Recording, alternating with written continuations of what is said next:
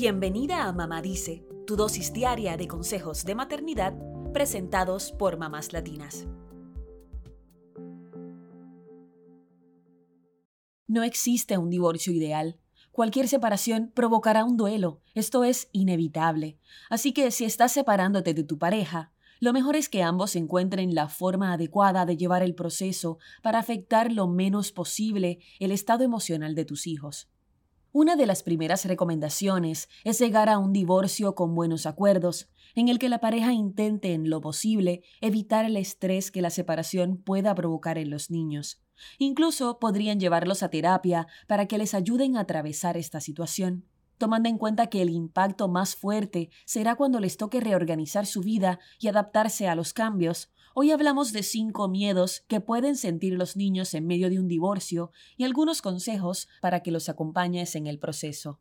Número 1. Los niños pueden sentirse abandonados y tener miedo de perder la atención de alguno de sus padres. Quizá en medio de la separación, la pareja deja de prestar atención a los niños para encargarse de sus emociones, y esto hace que los pequeños se sientan solos. Los niños también podrían atravesar una crisis interna, pues están procesando el divorcio y eso los puede llevar a sentirse tristes y pensativos. El consejo en esta situación es buscar momentos de conexión exclusiva con tus hijos, aunque también estés agobiada y ajustándote a la nueva vida. Pregúntales cómo se sienten e intenta compartir momentos divertidos como un juego de mesa o una película.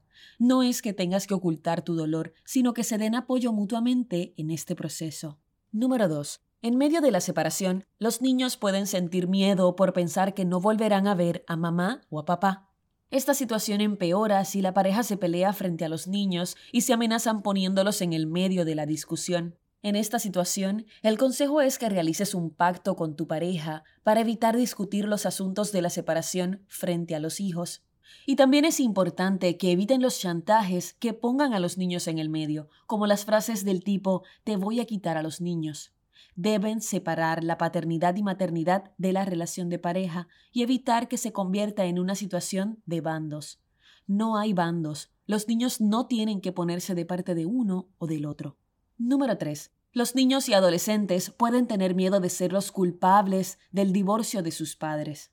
Muchas veces se preguntan si pudieron haber hecho algo para evitar la separación o si dijeron algo que provocó el divorcio.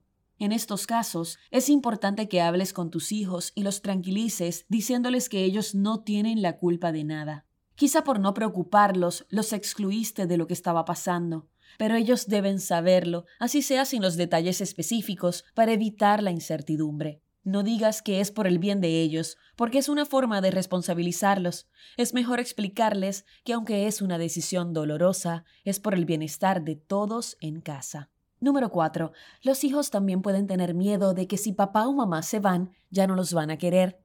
Con los cambios de rutina que enfrentan, podrían pensar que la distancia afectará la relación con alguno de sus padres. Sin embargo, los seres humanos tenemos la capacidad de adaptarnos, así que es recomendable que les expliques a los niños que la distancia en la pareja no significa que dejarán de quererlos o que vaya a afectarse la relación con ellos. Intenten crear nuevas alternativas de contacto, como llamadas o videollamadas diarias para hablar, jugar o contarse cuentos. Eviten las revanchas entre pareja y busquen actuar en favor de la salud emocional de los pequeños. Ellos no tienen la culpa y no deben quedar en medio de las peleas de pareja. Número 5. En el proceso de divorcio hay niños que pueden tener miedo de que si papá o mamá tienen una nueva familia, los van a dejar de querer. Quizás algún familiar habla frente a los niños de la posibilidad de que alguien en la pareja tenga una nueva familia. El consejo en estos casos es no hablar de futuras parejas con ninguno de los hijos en pleno duelo de divorcio. Tampoco hablarles mal de papá o mamá a modo de revancha. Esto los podría asustar y hacerlos sentir desplazados con algo que quizá no está sucediendo. Ya habrá un momento apropiado para comunicarles de futuras parejas o hijos cuando hayan asimilado la separación. Intenta recalcar que, pase lo que pase, ustedes están ahí para ellos, a pesar del divorcio y su amor es a prueba de todo.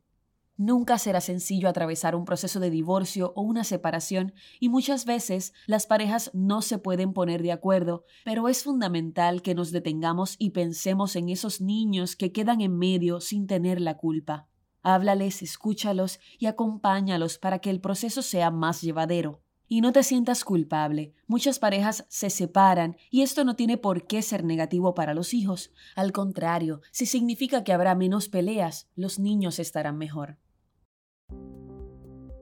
Eso es todo por hoy. Acompáñanos mañana con más consejitos aquí en Mamá Dice y síguenos en mamáslatinas.com, Mamás Latinas en Instagram y Facebook y Mamás Latinas USA en Twitter.